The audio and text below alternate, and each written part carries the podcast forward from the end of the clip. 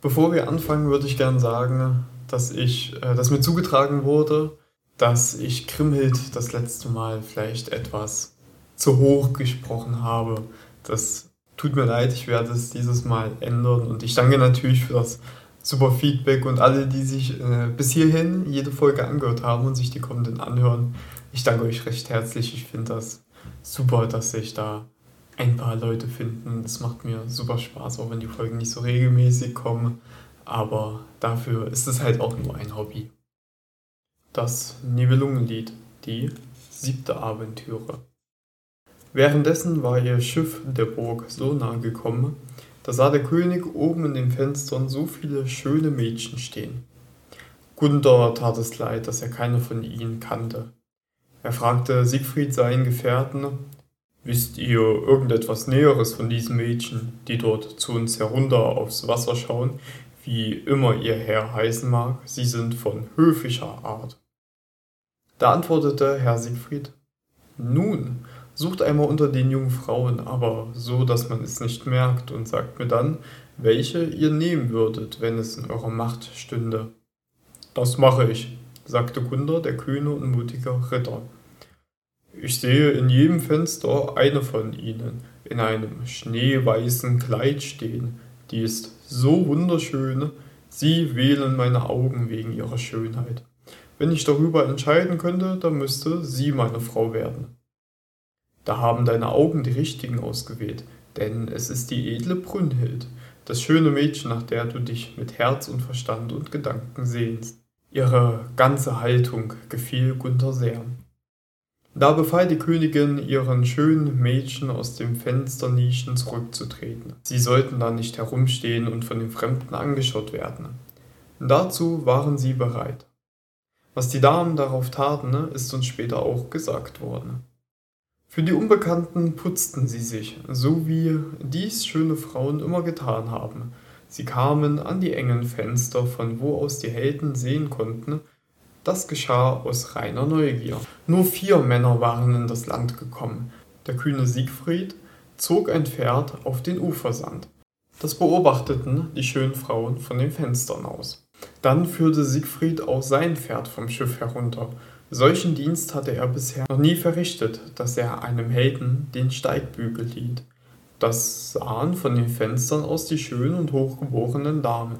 Pferde und Ausrüstung der beiden trefflichen Helden stimmten in ihrer schneeweißen Farbe vollkommen überein, die prunkvollen Schilde leuchteten den vorzüglichen Männern an der Hand. Ihre Sättel waren reich mit Edelsteinen besetzt, an den schmalen Brustriemen hingen Schellen von glänzendem roten Gold. So ritten sie auf herrliche Weise vor Brünnhilds Saal.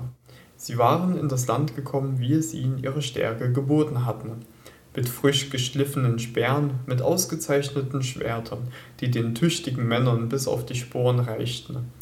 Die führten die sehr tapferen scharf und breit. Das alles beobachtete Brünnhild, die stolze junge Frau. Mit Gunther und Siegfried kamen Dankwart und auch Hagen. Wir hören weiterhin berichten, wie die Ritter kostbare Kleidung von rabenschwarzer Farbe trugen. Ihre Schilde waren schön, groß, gut und breit. Man sah die Edelsteine aus dem Land Indien tragen, die glänzten an ihrer Kleidung besonders schön, ihr kleines Schiff hatte sie ohne Bewachung am Strand zurückgelassen. So ritten die kühn trefflichen Helden zur Burg. 86 Türme sahen sie innerhalb der Mauern stehen, drei große Empfangsgebäude und einen wunderbaren Saal aus edlem grasgrünen Marmor. Dort befanden sich Brünnhild und ihr Hofstaat. Das Burgtor war aufgeschlossen und weit geöffnet. Brünnhilds Männer liefen ihnen entgegen und empfingen die Fremden im Land ihrer Herren. Man befahl die Pferde zu versorgen und man bat sie, die Schilde abzulegen. Da sagte ein Kämmerer, Gibt uns auch die Schwerter und die glänzenden Rüstungen. Nein, dies tun wir nicht, antwortete Hagen von Tronje. Wir wollen sie selbst tragen und da wies ihn Siegfried auf das rechte Verhalten hin. In dieser Burg ist es Sitte, das will ich euch sagen, dass keine Fremden hier Waffen tragen dürfen. Nun lasst sie ruhig wegschaffen, das ist schon in Ordnung. Diesem Rat folgte Hagen, Gunthers Gefolgsmann, nur ungern. Man ließ den Gästen einen Begrüßtrunk ausschenken und sorgte für ihr Wohlbefinden. Überall am Hofe sah man viele tüchtige Recken in fürstlicher Kleidung einhergehen, doch die kühnen Gäste zogen alle Blicke auf sich. Da wurde Frau Brünhild gemeldet, unbekannte Recken wären in prunkvoller Kleidung über die See angekommen. Da begann die schöne, edle, junge Frau sich näher zu erkundigen. Ihr solltet mich hören lassen, sagte die Königin, wer die unbekannten Recken sein können, die in meiner Burg so stolz herumstehen und wem zuliebe sie hergekommen sind. Da sagte einer ihrer Gefolgsleute, Herren, ich kann wohl sagen, dass ich keinen der vier jemals gesehen habe, aber einer unter ihnen sieht Siegfried sehr ähnlich. Den sollten wir ehrenvoll empfangen, das ist mein getreuer Rat. Der zweite von den Gefährten ist ebenfalls so bemerkenswert, dass er, wenn er die Gewalt über weite fürstliche Länder hätte, ein mächtiger König sein könnte. Man sieht ihn dort so würdig zusammen mit den anderen stehen. Der dritte sieht so furchterregend aus wegen der Art, in der er schnell um sich blickt was er oft tut. Aber er hat ebenfalls mächtige Königin, eine schöne Gestalt. Seine Gedanken sind, so vermute ich, finster. Der jüngste von ihnen ist besonders hervorzuheben. Ich sehe diese Ritter für reich an Vorzügen, die einer Frau gefallen, so liebenswert dastehen. Doch wir alle könnten ihn fürchten lernen, wenn ihn hier irgendjemand herausfordert. Wie freundlich er sich auch gibt und wie schön er sein mag, er könnte viele angesehene Frauen zum Weinen bringen, wenn er in Kampfeswut gerät. Er ist seiner Gestalt nach mit allen Vorzügen ein kühner und tüchtiger Ritter. Da antwortete die Königin, nun, bringt mir die Kampfkleidung. Wenn selbst der starke Siegfried aus Liebe zu mir in dieses Land gekommen ist, so geht es ihm ans Leben, ich fürchte ihn nicht so sehr, dass ich freiwillig seine Frau werde. Die schöne Brünnhild wurde sogleich festlich gekleidet. Mit ihr zusammen gingen viele hübsche, herausgeputzte Mädchen herunter. Etwa hundert oder noch mehr. Es wollten die so schönen Frauen die Gäste sehen. 500 oder mehr Gefolgsleute der Brünnhild, Recken aus Island, die ihre Schwerter in der Hand trugen, begleiteten die Damen. Das bereitete den Gästen Sorgen erhoben sich die kühnen, stolzen Helden von ihren Sitzen. Ihr könnt nun gerne hören, wie die Königin sprach, als sie Siegfried erblickte. Seid willkommen, Siegfried, hier in diesem Lande. Was bedeutet eure Reise, das wüsste ich gern. Es ist zu viel Ehre, Frau Brünnhild, dass ihr als Tochter eines großzügigen Fürsten mich noch von diesem edlen Recken, der hier vor mir steht, zu begrüßen geruht denn er ist mein Herr. Deshalb will ich auf die Auszeichnung gern verzichten. Er ist am Rhein geboren, was soll ich dir mehr sagen? Wir sind aus Liebe zu dir hierher gereist. Er will um dich gern werben, was auch immer ihm davon geschieht. Nun überlege, nun überlege dir es rechtzeitig, mein Herr lässt nicht davon ab. Er heißt Gunder und ist ein angesehener König. Wenn er deine Liebe gewönne, dann wären alle seine Wünsche erfüllt. Ja, der vorzügliche Recke hat mir befohlen, an der Brautfahrt teilzunehmen. Wenn ich ihm das hätte abschlagen können, so hätte ich die Reise gern unterlassen. Sie sagte, ist er dein Herr und du bist sein Mann, wenn er die Kampfspiele, die sich für ihn anordnet, zu bestehen wagt und darin die Meisterschaft gewinnt, dann werde ich seine Frau. Gewinne aber ich, so kostet es euch alle das Leben. Da sagte Hagen von Tronje, Herren, lasst uns eure gewaltigen Kampfspiele sehen. Bevor Gunther, mein Herr, euch den Sieg zugestehen sollte, müsste es hart zugehen. Er traut sich sehr wohl zu, eine so schöne Frau zu erobern. Den Stein soll er werfen und danach ebenso weit springen und den Speer mit mir um die Wette schießen. Lasst es euch nicht zu eilig sein, denn ihr könnt hier den Ruf und auch das Leben verlieren. Das bedenket sehr genau. So sprach die begehrenswerte Frau. Der sehr tapfere Siegfried trat zu dem König. Er bat, er bat ihn, der Königin gegenüber seinen festen Willen zu bekunden. Er sollte ohne Angst sein. Ich werde euch gut vor ihr mit meinen Künsten beschützen.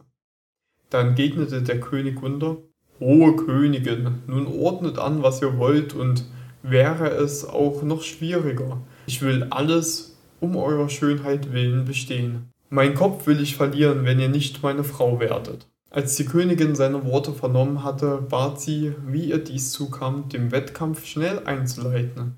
Sie ließ sich die für den Kampf geeignete Kleidung bringen, eine Rüstung aus rotem Gold und einen guten Schild. Die junge Frau legte ein seidenes Waffenhemd an, das bisher noch nie im Kampf eine Waffe zerschnitten hatte, aus einem sehr schönen libyschen Stoff gefertigt.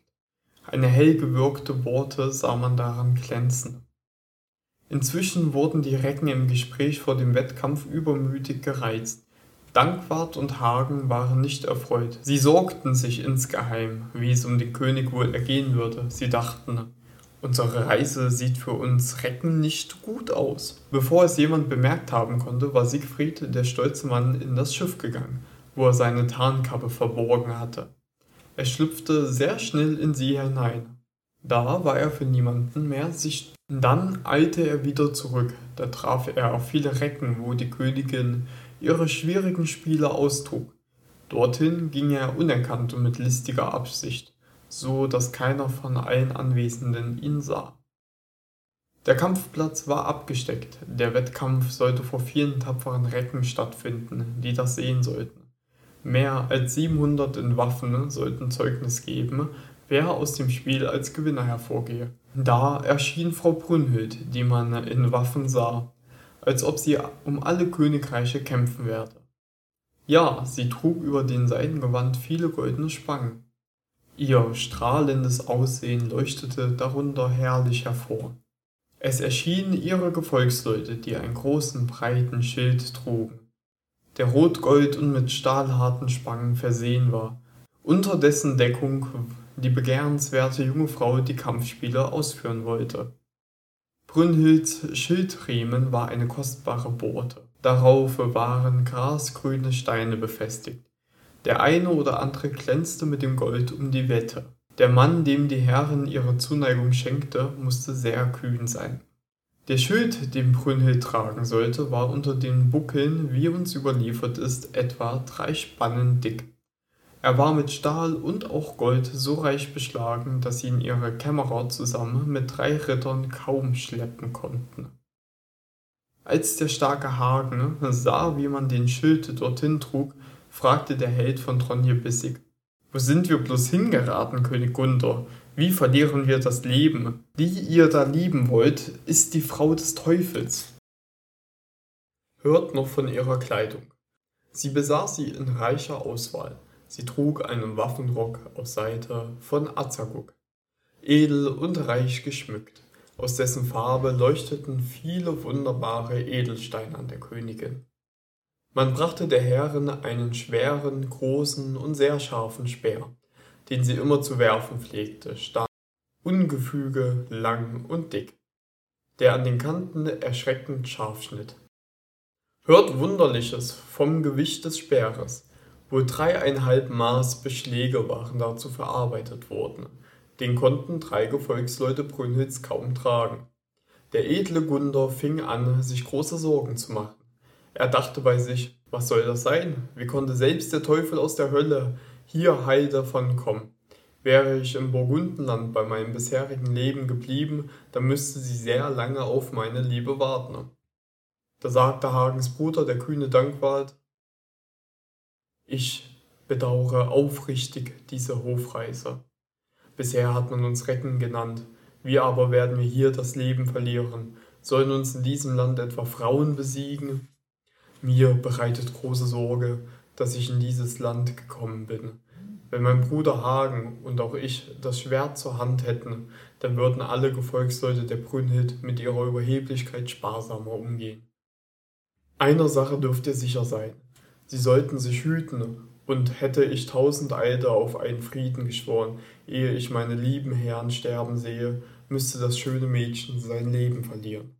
Wir werden bestimmt nicht als Gefangene das Land verlassen, sagte Sar sein Bruder Hagen.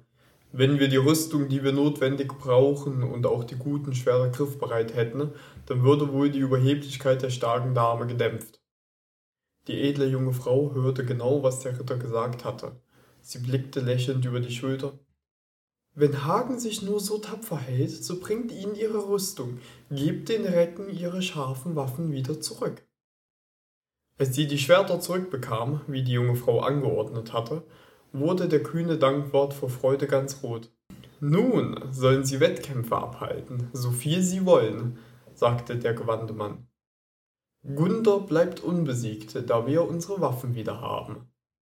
Brünnhilds Stärke schien gewaltig zu sein. Man brachte ihr zum Kampfplatz einen schweren Stein, groß und ungefüge, gewaltig und rund. Ihn konnten kaum zwölf tapfere und erfahrene Helden schleppen. Den warf sie stets ebenso, wie sie auch den Speer schoss.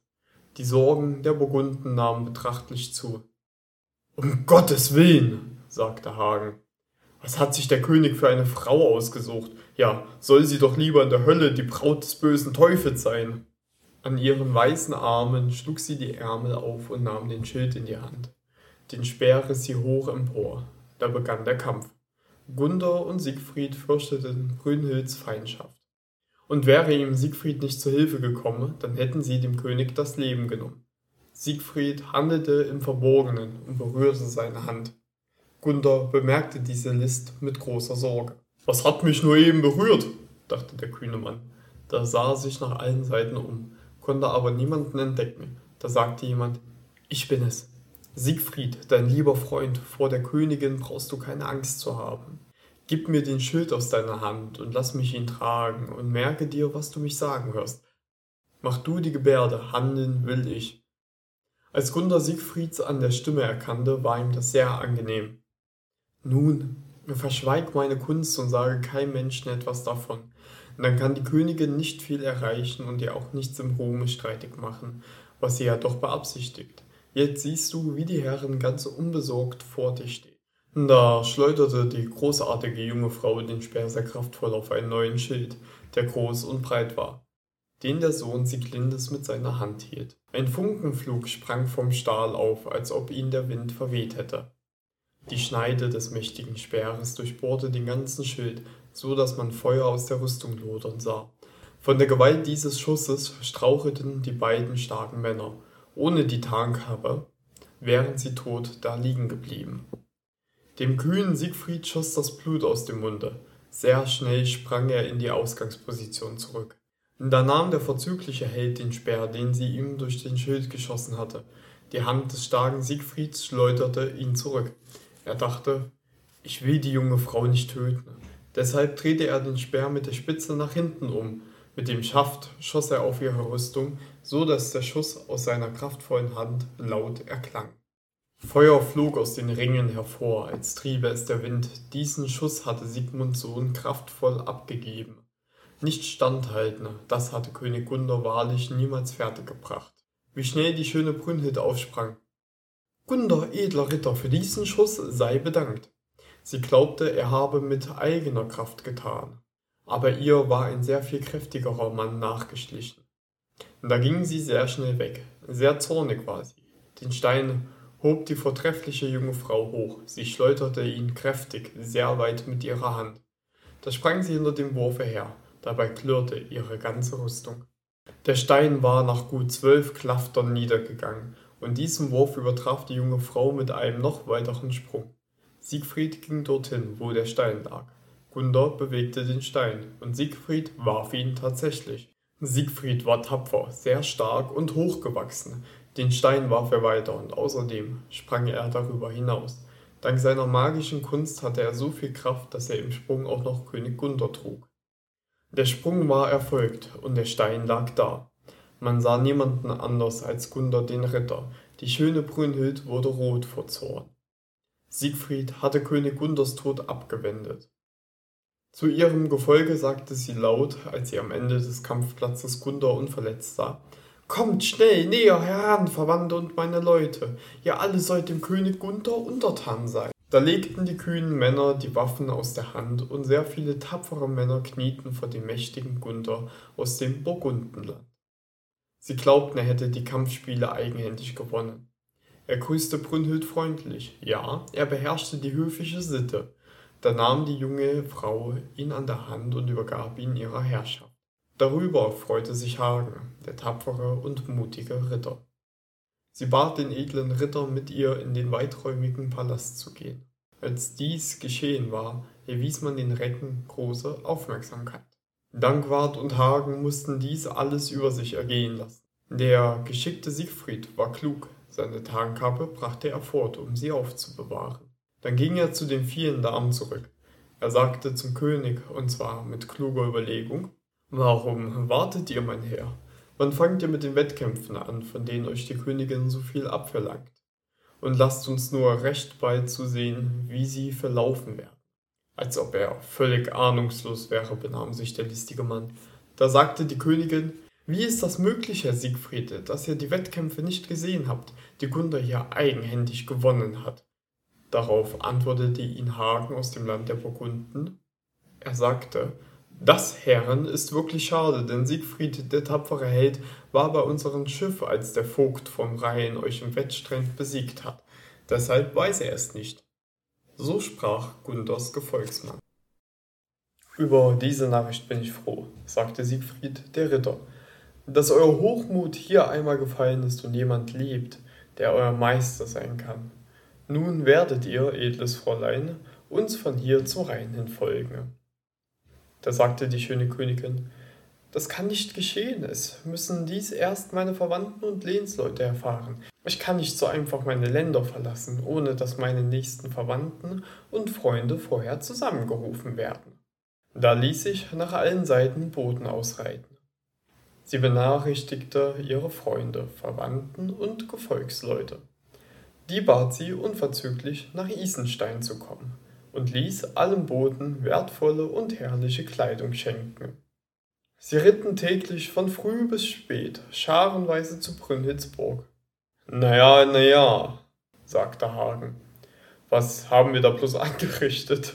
Wir erwarten hier zu unserem Nachteil die Lehnsleute der schönen Brünnhild, die mit ihrer Heeresmacht ins Land kommen. Die Pläne der Königin sind uns unbekannt. Was, wenn sie zornig ist, dass wir verloren sind? Auf jeden Fall ist uns die edle Frau ein Anlass zur schweren Sorge. Da sagte der starke Siegfried, ich werde Schlimmes zu verhindern wissen. Wovor ihr Angst habt, das lasst euch nicht eintreten. Ich werde euch hierher in dieses Land Hilfe von vielen auserwählten Recken bringen, die ihr noch nicht kennt. Fragt nicht nach mir, ich will abreisen. Gott möge inzwischen euer Ansehen beschützen. Ich komme bald wieder zurück und bringe tausend Mann von den allerbesten Rittern mit, die ich jemals kennengelernt habe. Bleibt nur nicht zu lange weg, sagte der König da. Wir sind über eure Hilfe mit Recht froh. Siegfried versicherte, ich komme in wenigen Tagen zu euch zurück. Sagt Brünnhild, dass ihr mich weggeschickt habt. Die achte Aventüre. Siegfried fahrt ins Nibelungenland. Siegfried ging in seiner Tarnkappe zum Tor, das zum Ufer führte, wo er ein Boot fand. Das bestieg Sigmunds Sohn unbemerkt. Er ruderte schnell fort, wie vom Wind getrieben. Niemand konnte den Steuermann sehen. Das kleine Schiff schwamm schnell dahin durch Siegfrieds Kraft, die sehr groß war. Man glaubte, eine besonders starke Brise entführte es. Aber nein, Siegfried ruderte, der Sohn der schönen Sieglinde.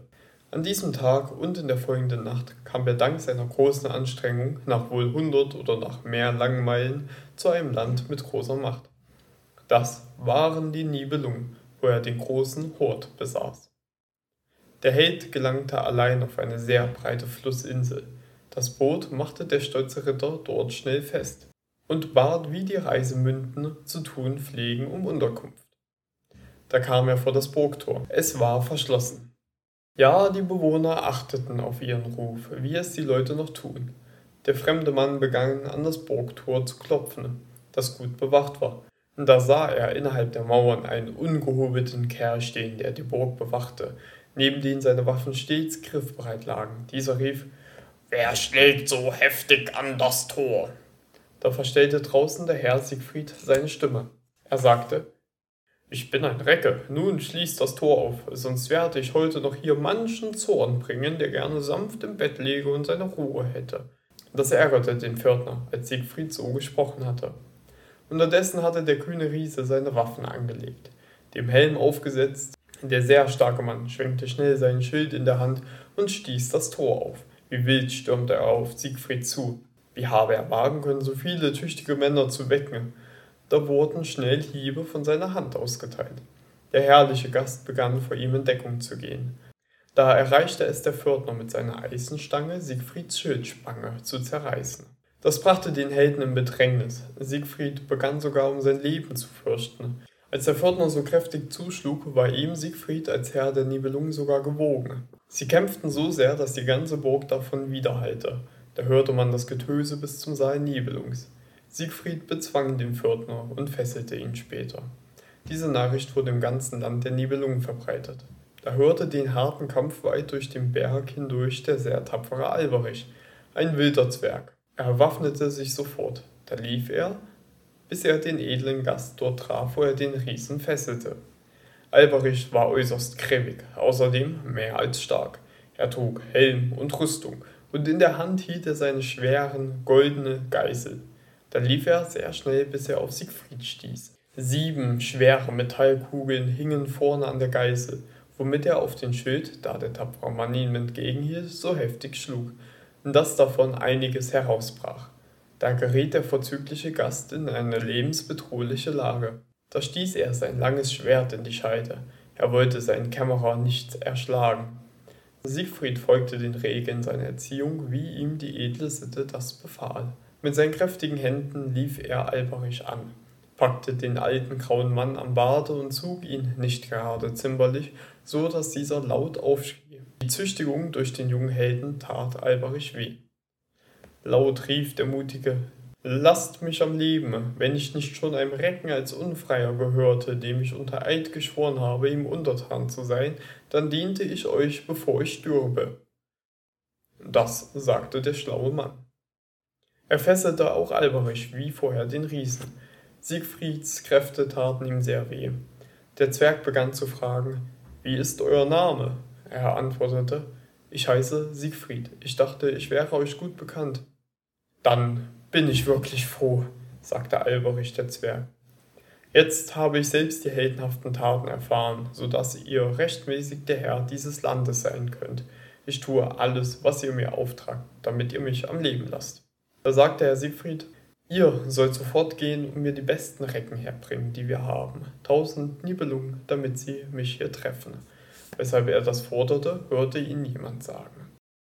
Dem Riesen und Alberich löste er die Fesseln Alberich lief sofort zu den Recken. Er weckte besorgt die Männer der Nibelung und sagte, Nur zu, ihr Helden, ihr sollt zu Siegfried gehen. Sie sprangen von den Betten auf und waren sofort bereit. Tausend tüchtige Ritter wurden gut eingekleidet. Sie gingen zu Siegfried. Sie grüßten ihn auf höfliche Weise, zum Teil mit Gesten. Es wurden viele Kerzen angezündet. Man bot ihm einen Begrüßungstrunk an. Siegfried dankte ihnen allen dafür, dass sie so schnell gekommen waren. Er sagte, ihr werdet mit mir über das Meer fahren. Er sagte, ihr werdet mit mir über das Meer fahren. Dazu fand er schnell die Zustimmung der tapferen Männer und vorzüglichen Helden. Etwa 3000 Recken waren sogleich versammelt, aus denen wurden die tausend Besten ausgewählt. Ihnen brachte man ihre Helme und die übrige Rüstung denn Siegfried wollte sie in das Land Brünnhilds führen. Er sagte, Ihr trefflichen Ritter, ich will euch Folgendes sagen. Ihr sollt dort am Hofe kostbare Kleidung tragen, weil uns liebenswerte Damen zu sehen bekommen. Deshalb sollt ihr euch mit guten Gewändern schmücken. Früh am Morgen reisten sie ab. Was hatte Siegfried da für schlagkräftige Gefährten gewonnen? Sie führten vorzügliche Pferde und eine herrliche Ausrüstung mit sich, so erreichten sie stolz Brünnhilds Land. Da standen die lieblichen Mädchen zwischen den Zinnen, da fragte die Königin, Weiß jemand, wer die Leute sind, die ich vom Weiten auf dem Meer fahren sehe? Sie haben kostbare Segel, die noch weißer sind als der Schnee.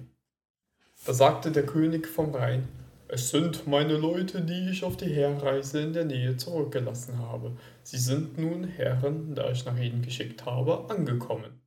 Den herrlichen Gästen wurde sehr große Aufmerksamkeit zuteil. Da sah man Siegfried und viele andere Männer vorn im einen Schiff stehen, herrlich gekleidet. Da sagte die Königin, Herr König, bitte ratet mir, soll ich die Fremden empfangen oder soll ich es unterlassen, sie zu begrüßen? Er antwortete, Geht ihnen bis vor dem Palast entgegen, damit sie deutlich merken, dass wir sie gern empfangen. Da handelte die Königin, wie ihr der König geraten hatte. Sie begrüßte Siegfried anders als die anderen. Man sorgte für ihre Unterkunft und bewahrte ihre Rüstung auf.